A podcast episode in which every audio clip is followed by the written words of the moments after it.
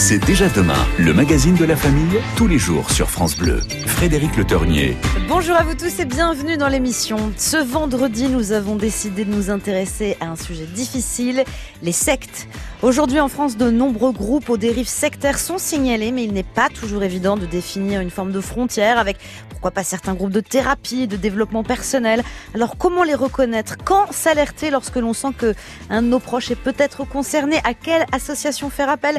On va essayer de comprendre. Et puis on attend tous vos témoignages sur le sujet au 0810 055 056. Et avec nous cet après-midi, un romancier et réalisateur de documentaires, c'est Quentin Bouet-Ferrol qui a sorti le livre Dieu est un voleur qui marche dans la nuit chez Bouquin Roman. Et il retrace l'histoire de la secte Evansgate en Californie qui a conduit à la mort de 39 personnes. C'était en 1997. Bonjour Quentin Bouet-Ferrol. Bonjour. Merci d'être avec nous cet après-midi. Merci de m'inviter. Alors pour commencer, est-ce que vous pouvez nous raconter ce qui s'est passé donc en Californie euh, en ce mois de mars, je crois, 1997 tout à fait. Mars 1997, Californie, une journée ensoleillée, tout va bien. Et là, dans un des quartiers les plus riches des États-Unis, vraiment, quand je dis riche, euh, il y a Bill Gates qui vit là, les plus grands milliardaires vivent là, c'est des, villas dont on rêverait. Mhm. Eh bien, on signale un suicide collectif d'une secte. Il y a un flic de, bord de mer qui s'y rend en disant qu'est-ce que c'est que cette blague, qu'est-ce qu'on mm. me raconte?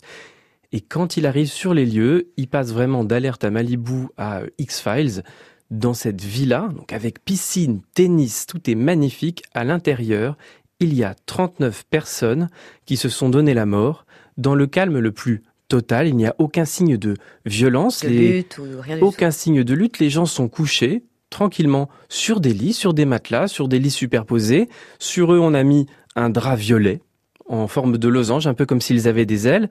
Et ce qui est très singulier, c'est qu'ils ont un uniforme neuf, tout noir qui ressemble un peu à, un uniforme de la série Star Trek. Ça paraît complètement fou ce que je vous raconte, mais l'intérêt c'est que quand c'est vrai, on n'a pas besoin, même si on est romancier, d'en rajouter. Euh, ils ont chacun des Nike parfaitement neuves, mhm, mhm. sortis de la boîte, et euh, vraiment, avant de se donner la mort, qu'est-ce qu'ils ont fait? On a les images peut-être en tête de, du temple solaire, du temple du peuple, ces suicides collectifs où les, récalcitrants étaient abattus. C'est d'une violence inouïe. Les images sont terrifiantes. Ici, Evans Gate, c'est une secte qui nous parle, qui parle beaucoup de notre époque à mon sens parce que avant de se donner la mort, ils ont fait la vaisselle. Ils ont taillé les haies. Ils ont tout rangé. Tout est nickel. Et sur trois jours, ils ont fait ça entre amis. Pourquoi comment, qu'est-ce qu'ils avaient dans la tête, mmh, mmh, mmh. comment est-ce qu'on peut expliquer ces destins et en quoi est-ce que ça parle de notre époque. Et c'est vraiment le thème de mon livre. C'est ça qui vous passionne. Alors ce livre justement, c'est le résultat de six ans d'enquête. Ce qui est intéressant, c'est que tout a commencé avec un site internet encore actif. Oui, tout à fait. Euh, moi, j'étais euh, comme à mon habitude, j'adore surfer sur des sites bizarres, c'est ma passion parce que j'adore voilà des, groupes marginaux. Je trouve qu'on comprend beaucoup de choses quand on va un peu dans les recoins sombres d'internet. Internet, ça a été un surgissement des, des, choses les plus étranges. Et, moi, je les collectionne, je trouve ça passionnant, notamment euh, pour écrire des romans. Et là, je tombe sur le site officiel de la secte Evansgate. Alors la particularité, quand même, c'est que normalement, euh, euh, quand on est quand on est mort, on ne peut plus payer l'abonnement d'un site internet. Comment se fait-il que ce soit encore en ligne? Alors je m'interroge, je me dis, est-ce qu'il y a quelqu'un qui est derrière en train de payer la note? Parce qu'un site, c'est comme l'eau, c'est comme l'électricité, faut payer la note. Alors là, Déjà, je regarde ce site-là, et ce site, il est figé dans l'ambre, comme si le suicide collectif venait d'arriver. Il y a un gif animé qui mhm. bouge, où il y a écrit alerte rouge, alerte rouge, comme s'il fallait absolument, comme si c'était à l'instant de mars 1997 où ils se sont tués. Comment c'est possible? Je trouve une adresse email, j'envoie un peu cette bouteille à la mer en me disant bon bah, à mon avis c'est une blague d'un mhm. étudiant en art qui a voulu juste garder ça euh, voilà qui s'est fait un trip bon et pourtant, je reçois une réponse, je découvre que la secte avait prévu de mettre tous ces textes sacrés sur ce site et avait confié à deux webmasters d'après la fin du monde de tenir ce site pour continuer à diffuser cette théologie qui pourtant a coûté la vie à 39 personnes. Et c'était très doué pour Internet. D'ailleurs, c'est la première secte qui s'est complètement servie d'Internet. Oui, tout à fait. On est en Californie. C'est la Silicon Valley. On n'est pas loin. On est, on est vraiment à l'endroit où est né Internet. On est, on n'est pas loin de là où sont nés les smartphones. Vraiment, c'est, c'est le paradis de la technologie. Et cette secte, sa particularité et la raison pour laquelle j'ai écrit ce roman, et je pense vraiment que cette secte, elle peut nous aider à comprendre ce qui se passe aujourd'hui, mhm. c'est que c'est une secte digitale, c'est une secte cyberculturelle, c'est une secte qui était pleine de développeurs informatiques. Euh, ce qui est très curieux, c'est qu'ils avaient beau avoir des idées complètement folles, honnêtement complètement loufoques, dans un univers assez même geek, eh bien, ils, euh, ils avaient une agence digitale. Une agence digitale où ils faisaient des sites internet pour des entreprises de la région. Et vraiment, ils ont recruté sur Internet. Ils n'ont pas recruté beaucoup de gens, mais ils allaient sur les forums, ils réfléchissaient à comment est-ce que par Internet, on va adapter notre manière de parler pour capter les gens. Et forcément, aujourd'hui, quand on est dans une époque de dérive sectaire amplifiée par Internet, modifiée par Internet, Evansgate est une secte qui préfigure ces tendances et c'est pour ça que je pense qu'elle est particulière et elle mérite véritablement qu'on s'y penche et à travers ce roman qu'on la vive de l'intérieur. on va s'y pencher jusqu'à 16h avec vous, Quentin Brouet-Ferréol, et puis avec vous aussi euh, qui nous écoutez. On parle des sectes, vous l'avez compris cet après-midi. Comment se rendre compte que nous sommes approchés par l'une d'entre elles? C'est pas forcément évident. Est-ce possible de réussir à s'en dégager aussi? On va tenter de répondre à cette question jusqu'à 16h. Comment alerter si quelqu'un de votre entourage est concerné? Euh, Venez, venez nous raconter si ça vous est arrivé. 0810 055 056.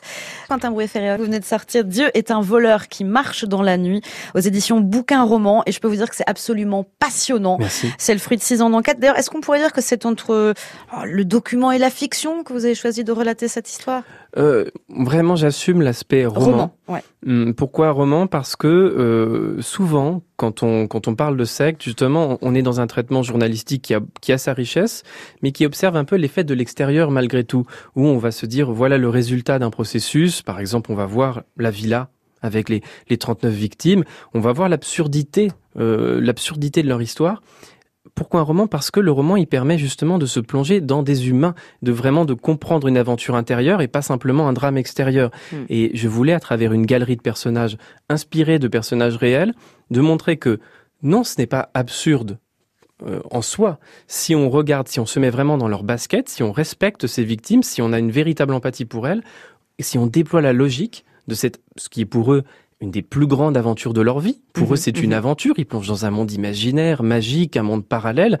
Si on la déploie, si on en vit le suspense, parce que c'est en effet c'est un thriller, parce qu'il y a des rebondissements incroyables. Ils plongent dans eux-mêmes, ils plongent dans une vie qui est un roman.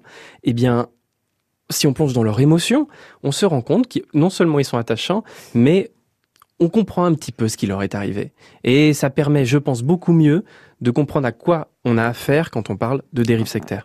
Et Quentin Brouet-Ferrol, du coup, du coup, moi j'ai envie de rebondir sur Evansgate, parce que leur doctrine, elle apparaît quand même en étant vraiment farfelue. Il y a un mélange entre Star Trek, les extraterrestres, il y a Yoda qui passe à un moment, on se dit, euh, ils sont tous retrouvés avec 5 dollars dans la poche pour peut-être un péage intergalactique. Enfin, on se dit comment les gens peuvent croire à des, des sornettes pareilles. Bah, prenons l'exemple de, de, des fameux 5,75$, parce qu'en effet, ils avaient 5,75$ dans la poche pour se suicider, a priori, mhm. pas très utile. Et donc tout le monde a, a, dit, c'est toute la, la, la, presse a pris pendant des années, hein, moi-même j'avais entendu ce détail, de, du péage intergalactique. Bon, en réalité, ils avaient ça parce qu'on leur donnait toujours 5,75$ quand ils partaient en mission. Euh, ils ne disaient pas maison. Il disait qu'ils vivaient dans un vaisseau. Hein. donc oui, en effet, ils sont carrément sur notre planète. Et il disait qu'ils partaient en mission en dehors du vaisseau. On leur donnait 5,75$ pour acheter des courses. Pourquoi ils les avaient ben, C'est un petit peu comme... Euh, comme l'hostie, c'est un petit peu comme un élément de croyance, c'était pour se souvenir de cela. Parce que pour eux, pourquoi ils se sont suicidés?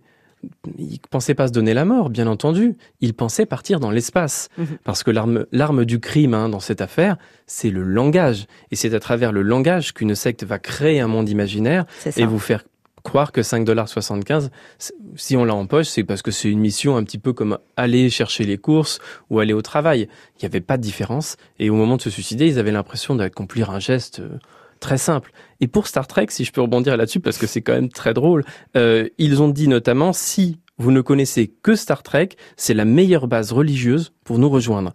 Ils avaient vraiment cette idée que Star Trek était une sorte de message envoyé par des êtres euh, du niveau supérieur, comme ils les appelaient, pour leur expliquer ce qu'il fallait être. Et Spock était le modèle. Spock, vous voyez, donc euh, le fameux Monsieur Spock aux yeux peintus, il parle de façon totalement rationnelle. Il n'y a pas d'émotion chez Spock. Mm. Il est rationnel. On peut croire que les sectes, en effet, en apparence, c'est complètement farfelu.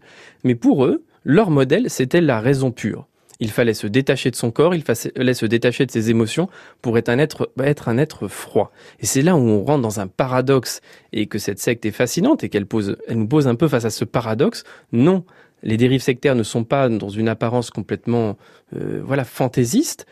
Quand on rentre à l'intérieur, il y a une rationalité intrinsèque et donc, puisqu'on va certainement en parler, si un jour elle vous approche, vous n'aurez vous la sentirez cette rationalité parce que vous n'aurez pas forcément l'impression tout de suite d'avoir affaire à une dérive sectaire. Euh, il y a toujours un, gourou, dans, ça n'existe pas une secte sans gourou, il y a forcément un leader, un chef. Euh. Eh bien, je dirais qu'aujourd'hui, si on parle moins de sectes et plus de dérives sectaires, c'est aussi parce qu'on s'est rendu compte que le, sectarisme, ce n'est pas, euh, il y a d'un côté les sectes et de l'autre côté les gentilles organisations. C'est une sorte de spectre. Il y a des degrés. Il y a des degrés la secte, bon, ça vient de secta, hein, qui est la voie à suivre, mhm. ça vient de sécaré, c'est la voie à suivre qui est coupée du reste, mais au final, ce qu'il a défini réellement, c'est plutôt un certain nombre de dérives. Euh, une communauté en soi, ça, ne fait pas de mal. C'est ce que vous en faites le problème. Et ces dérives, elles sont listées donc sur le site de la Mivilude, hein, qui est la mission interministérielle. Elle est plus interministérielle, mais la mission de lutte contre les dérives sectaires.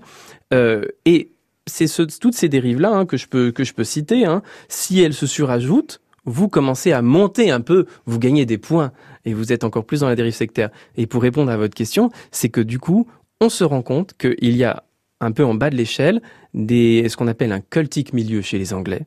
Euh, le cultic milieu, c'est un environnement sectaire et ça commence même par des démarches individuelles où aujourd'hui tout le monde un petit peu bricole sa croyance mhm. et on monte degré par degré du cultique milieu, de cette espèce de petit environnement qui peut être complotiste, sectaire, vers quelque chose de plus vraiment mmh. institué. Mmh.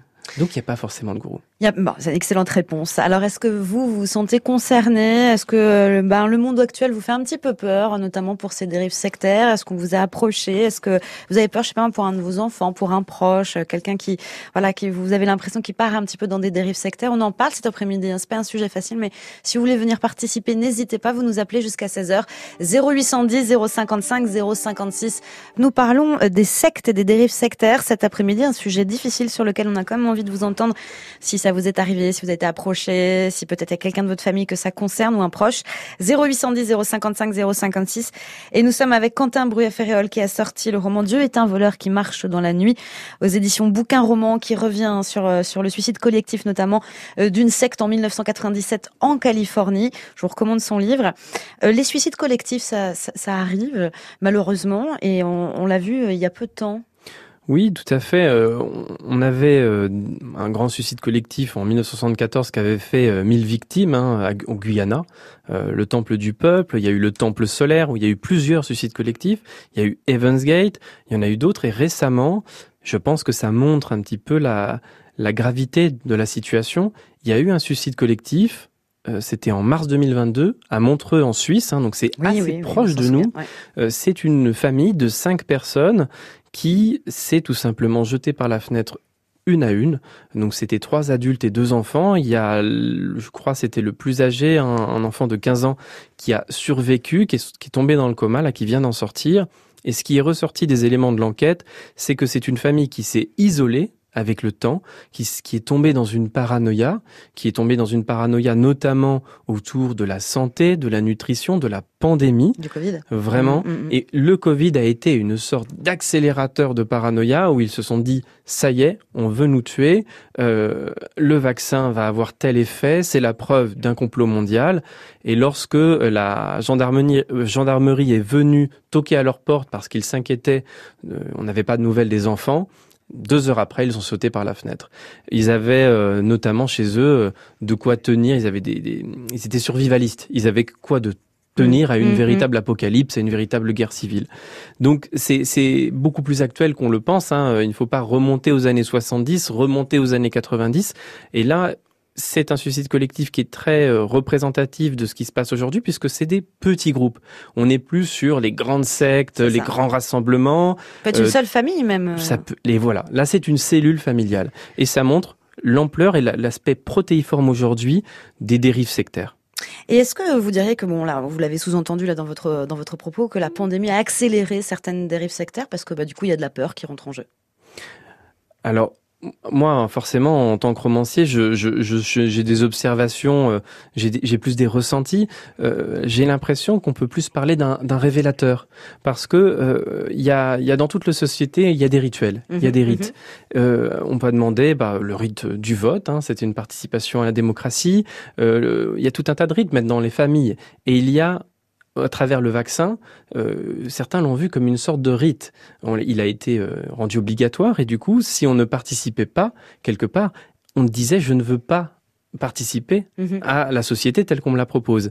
Ça a été un révélateur parce que même si les raisons de refus vaccinaux sont extrêmement diverses, et pas forcément du tout liées à des dérives sectaires, il y a eu des révélateurs, des conflits de famille, des divisions qui ont mmh, été un révélateur de certaines dérives très implantées. Et ces dérives, comme ils se sont exprimées, euh, ce qui a été signalé, c'est qu'elles se sont donc rencontrées. Les gens se sont dit, OK, toi aussi, tu penses ça. Ils se sont réunis. Et donc, ça a été, on va dire, un révélateur et une forme de, on peut dire quelque chose presque, le mot, ce serait une sorte d'intersection. Hein. C'est presque un, sectarisme intersectionnel, si je peux. Et les réseaux sociaux aussi mm. ont joué pour les rencontres de ces personnes. Euh, voilà, aussi. voilà, tout à fait. Il y a quelqu'un qui nous a téléphoné qui ne souhaite pas intervenir directement à l'antenne, mais qui a une question pour vous, euh, Quentin Brouet-Ferrol. Alors, la question est la suivante. Qu'est-ce que vous pensez du mouvement Charisma. je ne sais pas si vous le connaissez déjà, moi ça ne me dit rien. Non, je, ne, je ne le connais pas. Les mouvements charismatiques, je m'y suis assez peu euh, intéressé parce que Evansgate s'inscrit pas du tout là-dedans. Qu'est-ce que hein, c'est les mouvements charismatiques? Bah, Je pense que c'est plus proche de l'évangélisme, donc euh, c'est beaucoup plus inscrit dans le protestantisme. Euh, mais bon, comme je ne sais pas exactement ce que c'est, je voudrais pas décevoir l'auditeur et dire des bêtises. Evansgate, on va dire que c'est l'inverse, puisque c'est un, un, mouvement anti-charismatique, mm. euh, monastique en, soi, puisqu'il se ferme à un moment pendant dix ans, personne n'entend parler d'eux. Euh, et donc le, le, le, théâtre du roman, c'est beaucoup plus un huis clos hein, à ce moment-là, euh, mm. alors que là, non, vraiment euh, l'aspect évangéliste, mais c'est très répandu en France, ça. Euh. Ouais. Mm. on va faire une petite pause dans C'est déjà demain. Nous aurons Thomas après qui souhaite intervenir, donc n'hésitez pas. 0810 055 056, c'est passionnant. Ça passe beaucoup trop vite, il est déjà 15h29. Mais Quentin Bruet Ferréol a signé jusqu'à 16h. Il reste avec nous. Yeah. C'est déjà demain, le magazine de la famille, tous les jours sur France Bleu. Frédéric Le Ternier. Et nous parlons des sectes cet après-midi dans C'est déjà demain. Que cherchent les, adeptes pardon Est-ce une quête d'absolu Un retour aux sources Comment reconnaître des dérives et que faire si un proche est concerné? On en parle avec vos témoignages cet après-midi et puis aussi avec notre invité Quentin Brouet-Ferréol qui a sorti aux éditions Bouquin Roman le livre Dieu est un voleur qui marche dans la nuit. Très joli titre consacré à la secte Evansgate et au drame qui l'accompagne. Et c'est Thomas qui est avec nous cet après-midi. Bonjour Thomas, bienvenue à vous.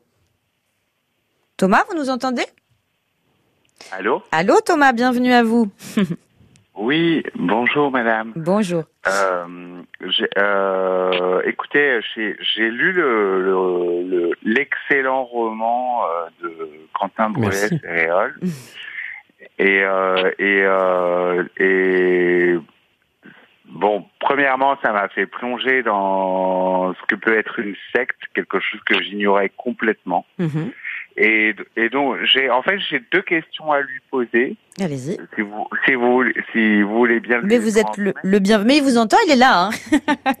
Allez-y, vous pouvez lui poser directement.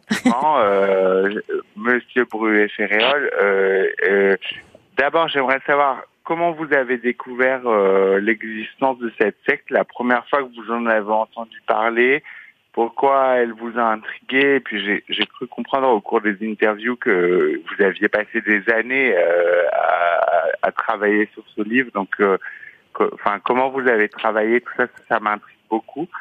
Et en fait, j'ai une deuxième question. C'est,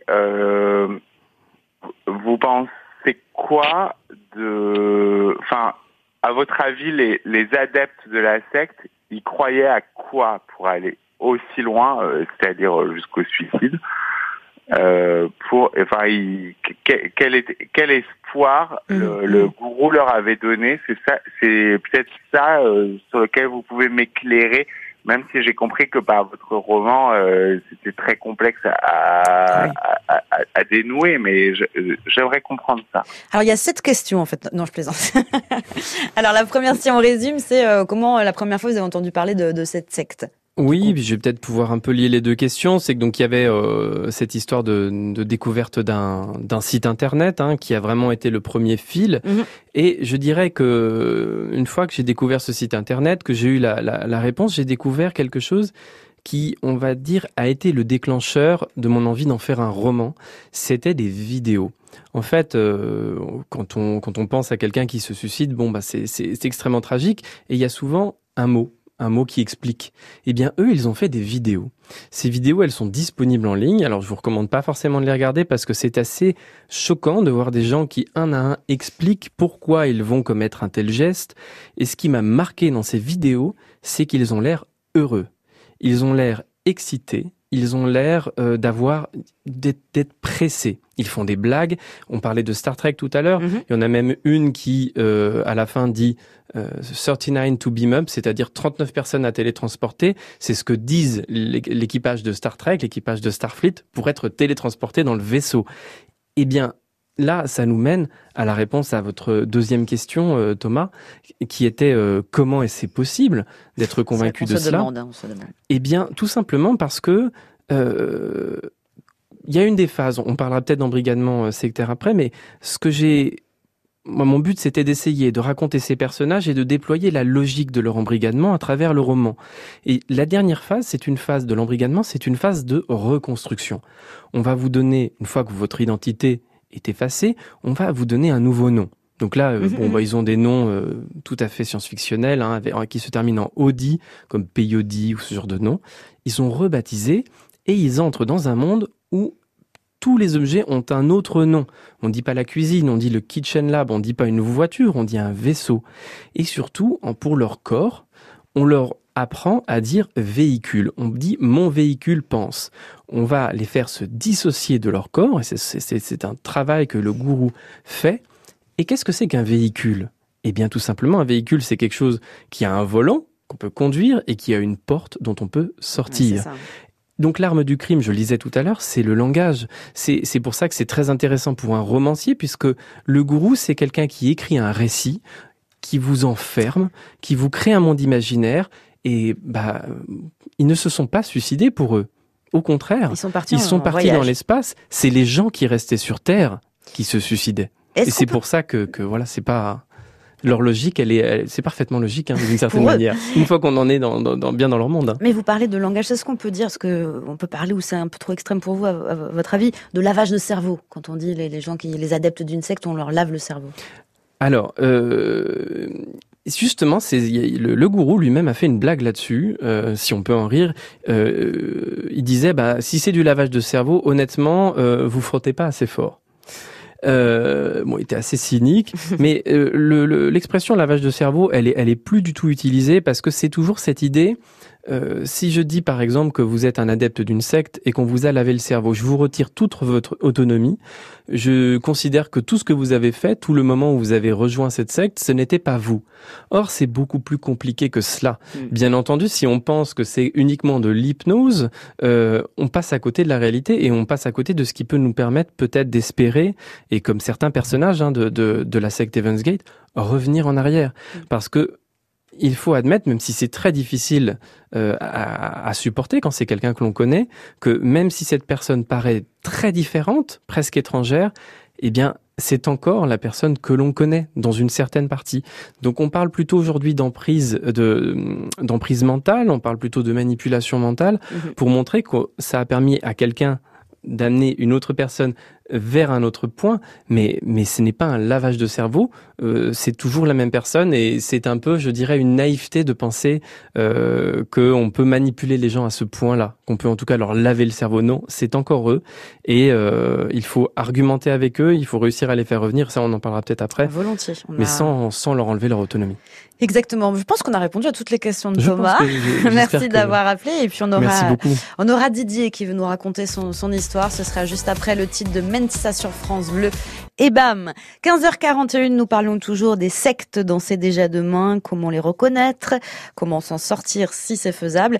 Nous sommes avec Quentin Bruet-Ferréol qui a sorti Dieu est un voleur qui marche dans la nuit chez Bouquin Roman et c'est passionnant depuis le début de cette émission avec vous. Didier est là, alors Didier voulait nous raconter son histoire à lui. Bonjour Didier. Oui, bonjour. Bienvenue à vous Didier. Oui. Alors Didier, quelle est votre histoire en rapport avec les sectes? Alors, ça se passe simplement au début, c'est-à-dire qu'il y a une personne qui, qui déboule avec un livre sous la main. Oui. Le livre s'appelle La Dianétique. Oui, Didier, on vous écoute. Et qu'est-ce qui s'est passé ensuite, Didier? Ben, J'ai fait des, des auditions.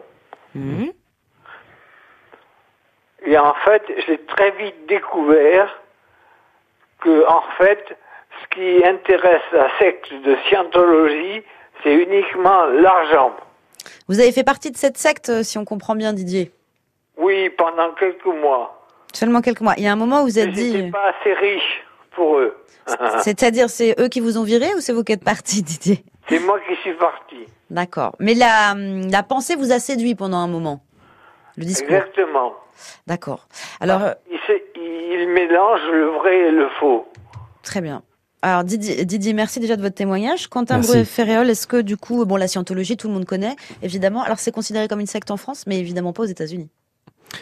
Après, euh, on fait plus trop de listes, hein, euh, mais en tout cas, vu les, les différentes affaires euh, qui, a eu, qui ont eu lieu en France et dans le monde, oui, il y a une, on est clairement sur une des, des grandes stars du domaine. En ce qui concerne l'argent et la scientologie, ou même, on pourrait dire, allez, l'aspect financier et les sectes en règle générale, euh, c'est vrai qu'on isole les adeptes et puis souvent, on leur demande quand même aussi de, de contribuer, donc voir beaucoup, hmm. beaucoup, voir vraiment beaucoup d'argent. Je dirais qu'il y a, y a ça, votre témoignage, Didier, moi, ça m'évoque deux points. Euh, parce que bon, alors Evans Gate c'était très différent parce qu'ils ont demandé à leurs adeptes, c'est pour ça que c'est une secte qui est très particulière, abandonnez tous vos biens avant de venir nous rejoindre. C'est unique. Et en effet, la scientologie, c'est pas du tout pareil. Euh, aux États-Unis, ce qui s'est passé, et c'est le cas aussi au Japon, c'est que quand vous êtes reconnu, euh, c'est le cas dans de nombreux pays, quand vous êtes reconnu comme religion, vous êtes exempté d'impôts.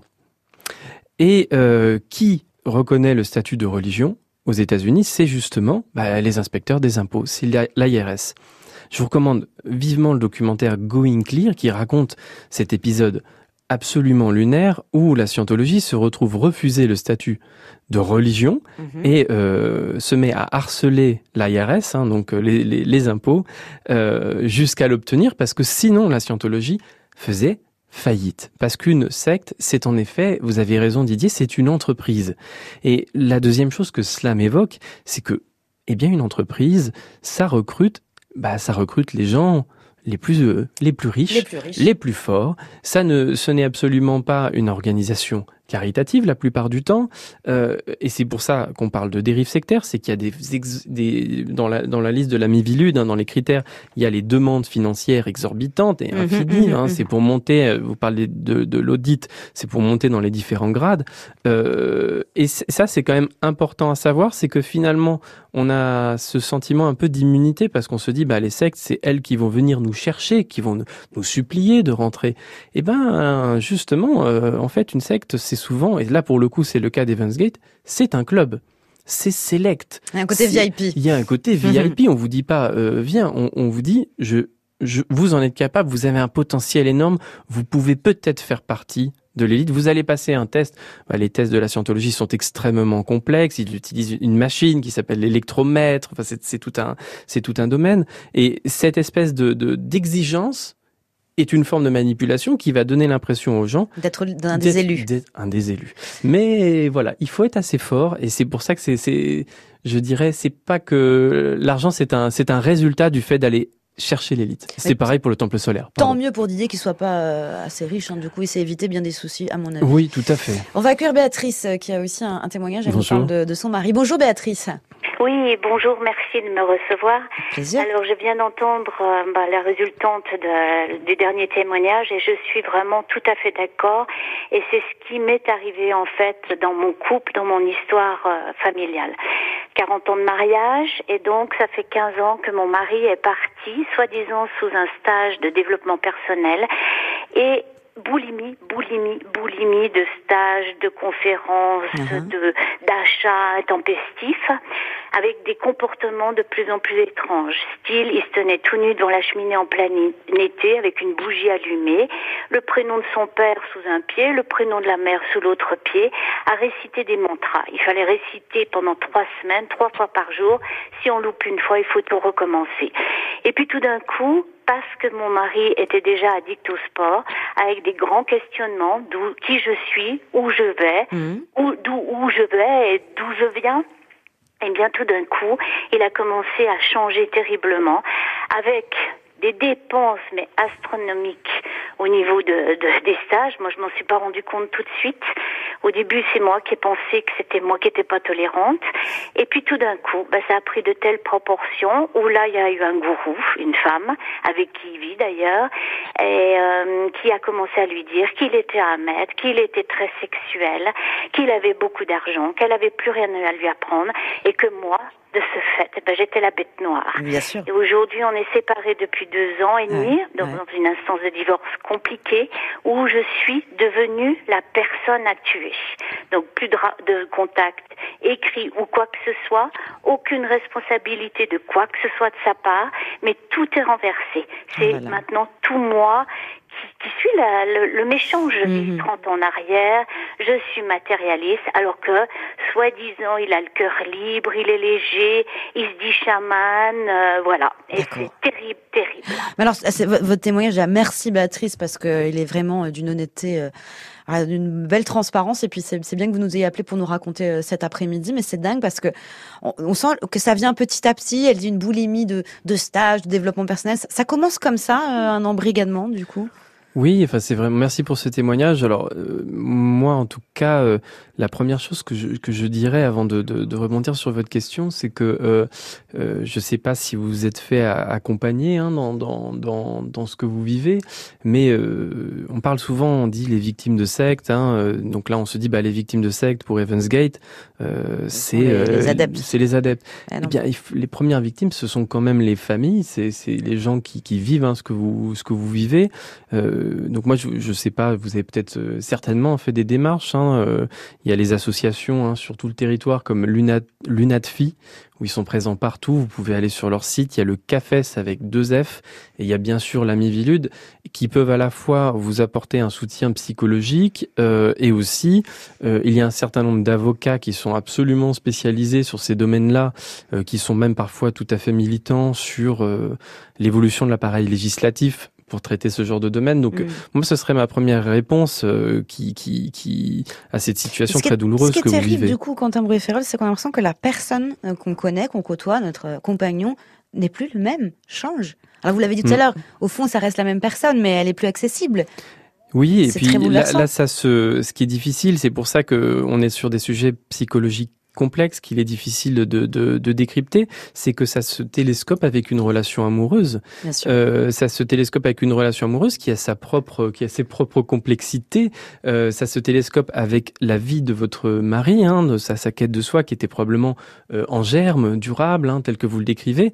Et puis après, dans, dans votre récit, on voyait bien les, les, mm. les, les, trois étapes. Hein. La séduction, le moment où forcément ce qu'on appelle le love bombing dans les sectes, c'était pareil chez Evans Gate, hein, moi dans toutes les histoires euh, que j'ai écrites, hein, dans mes recherches, je vois toujours cette espèce de phase eh bien, justement, c'est le début d'une relation amoureuse. On rencontre un mouvement et c'est comme un coup de foudre. C'est euh, là en, plus ça, se double d'une relation. Euh, il y a des aspects un, peu amoureux, mm. sexuels. Donc c'est vraiment cet aspect coup de foudre et donc il y a cet aspect soudain.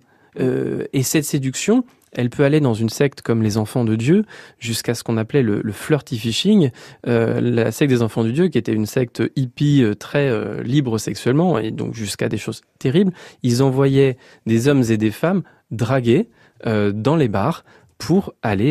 et Mm. puis une fois que la personne était dans leur lit, une fois que l'acte était consommé, ils leur disaient Est-ce que tu veux que je te parle de, de Dieu? Et généralement, la terrible. personne était déjà un petit peu prête à écouter, on va dire. Oui, parce qu'il y a aussi dans les sectes les pratiques sexuelles, hein, évidemment, Tout il y a questions de sexualité. Nous parlons des sectes pour quelques minutes encore dans C'est déjà demain. Nous étions avec Béatrice qui nous a vraiment livré un témoignage bouleversant, qui a vu son, son mari, euh, son Mhm. compagnon, je sais plus si c'est mari ou compagnon, mais changer complètement, partir euh, dans une secte New Age euh, depuis plus de 15 ans. Là, ils sont séparés. Elle a un petit peu peur, euh, Béatrice. Bon, il faut trouver un ennemi quand, on essaie d'isoler la personne. Et en général, c'est, c'est la famille, hein, on, on est d'accord. Ouais, tout à fait. Et il faut trouver du coup des amis. Moi, j'insiste là-dessus. Se contacter les associations, contacter la Mivilude. Apparemment, elle l'a fait. voilà. hein. Elle nous a dit hors antenne, Béatrice l'a fait. Faut qu'elle Bon. insiste. Faut qu'elle le refasse. Ah ben, j'espère qu'ils ont, pu lui apporter de l'aide. En tout cas, si ce n'est pas une, une aide sur les faits, parce que de toute façon, la problématique, c'est que comment on sort d'une secte, ben, on en sort un peu tout seul. Forcément, on peut s'en sortir. on peut C'est important sortir. de le dire, que ça arrive Et, quand même. Bah, on, on avait un, un auditeur hein, qui est parti après quelques mois. La plupart du temps, les gens, au bout d'un an, ils sont plus là. Euh, c'est justement les gens qui dépassent une année, deux années, qui vont être euh, entre guillemets la crème de la crème et Mm, mm, euh, qui vont qui vont vraiment rester longtemps. Mais la famille, elle peut aider. Elle peut établir une, ce qu'on appelle une relation d'aide. C'est vraiment être dans l'amour, être dans l'écoute, c'est-à-dire être tout ce que la secte n'est pas, offrir un amour inconditionnel, euh, ne jamais rompre le lien, Ah, elle peut être prête à dire, parce que la secte, forcément, c'est un, c'est un environnement clos. La personne s'y retrouve enfermée. Et malgré tout, elle se dit, mais j'aimerais bien peut-être pouvoir sortir. Est-ce que je peux Hmm. Si la famille a fermé la porte, si elle a posé un ultimatum, si elle a condamné, fait, ouais, ben ouais. la personne, elle n'a plus l'échappatoire. Donc ce qu'on recommande, c'est que même si c'est très difficile, c'est de bien faire sentir à son proche que la porte est ouverte. C'est très beau ce que vous venez de dire et merci à Béatrice d'être restée avec nous pour, pour entendre euh, ce que Quentin Brouet-Ferrol avait encore à rajouter. Euh, L'heure passe décidément trop vite dans C'est déjà demain, donc on peut pas passer euh, Daniel à l'antenne, mais je vais retranscrire sa question. Elle voulait savoir, Quentin Brouet-Ferrol, si les témoins de Jéhovah, vous savez, bon, on les connaît tous, hein, ils viennent taper à la porte euh, de temps à autre, euh, est-ce qu'ils sont considérés comme une secte ou pas? Alors moi, je, je le répète, je, je suis romancier, donc c'est pas moi qui distribue les points sur, sur, sur, sur cela. Et puis on ne fait plus de, on ne fait plus de liste. Euh, très nettement, il y a eu beaucoup de signalements euh, concernant les témoins de Jéhovah. Euh, Aujourd'hui, la plupart des signalements, quand même, il faut, il faut le dire, sur, sur des domaines autres hein, que le religieux. Les dérives sectaires touchent, euh, bah, ils touchent l'écologie, la nutrition, le coaching, euh, Ouais. la finance sur Instagram. Euh, les dérives 40%, on disait tout à l'heure, hein, autour de la, santé, tout à fait. médecine naturelle, etc. Exactement, il y a 600 signalements sur les enfants. Donc le, le religieux n'est pas, on dirait, ce qui est le plus actif. Les, les dérives concernant euh, les témoins de Jéhovah, on en a beaucoup parlé autour des questions de transfusion Mm. sanguine, en particulier en ce qui concerne les adultes, puisque pour les mineurs, on ne peut pas s'y opposer. Donc, euh, donc, donc voilà, donc il y a- il y, a un certain nombre de points qui sont à signaler, puisqu'il y a ce, cette question de la, du refus de la transfusion sanguine, et il y a aussi, bon, bah, tout un tas de, de, de, de systèmes d'enfermement. Moi, je vous invite à, à tout simplement aller sur les sites, hein, encore une fois, de, de l'UNATFI euh, et de la Mivilude, qui ont vraiment des, des fiches assez précises pour vous renseigner, pour que vous puissiez euh, évaluer par vous-même euh, ce que vous en pensez. Merci beaucoup, Quentin Brouet-Ferréol. L'émission touche à sa fin. Il nous reste une toute petite minute. Si vous deviez euh, conclure, nous dire alors comment on fait pour, pour s'éloigner le plus possible de ces mouvements sectaires. Eh bien, je dirais que tout, ça peut arriver à tout le monde. C'est Moi, ça, je, le répéterai, c'est pour ça qu'en tant que romancier, ça m'a fasciné. C'était de sortir de cette espèce de d'image d'épinal euh, du gourou manipulateur Ouais, ouais, euh, ouais, qui va euh, créer tout un. Oui, tout cela, ça existe, mais aujourd'hui. Euh, c'est ce que je voulais essayer de montrer à travers ce roman, euh, avec tous ces personnages qui sont très attachants. C'est des hippies, ils ont vrai. envie de changer le monde en fait à la base. Ils ont, ils ont envie de, de, de rendre service à une bonne cause, et c'est pour ça que je voulais en faire un roman euh, un petit peu qui s'attache à eux, qui mettent dans les baskets des adeptes. C'est vraiment pour qu'on le vive comme un roman noir, comme un thriller, parce que vous verrez, c'est exactement comme cela que ça se vit en embrigadement sectaire. Ça se vit pas comme euh, nous qui sommes à l'extérieur le pensons, ça se vit un peu, euh, un peu comme une aventure euh, dans un monde parallèle. Ça s'appelle Dieu est un voleur qui marche dans la nuit et je ne peux que vous le recommander. Merci beaucoup, Quentin Brouet-Ferréol, de nous avoir accompagnés aujourd'hui. Merci infiniment. Bonne route à vous, à bientôt. Merci.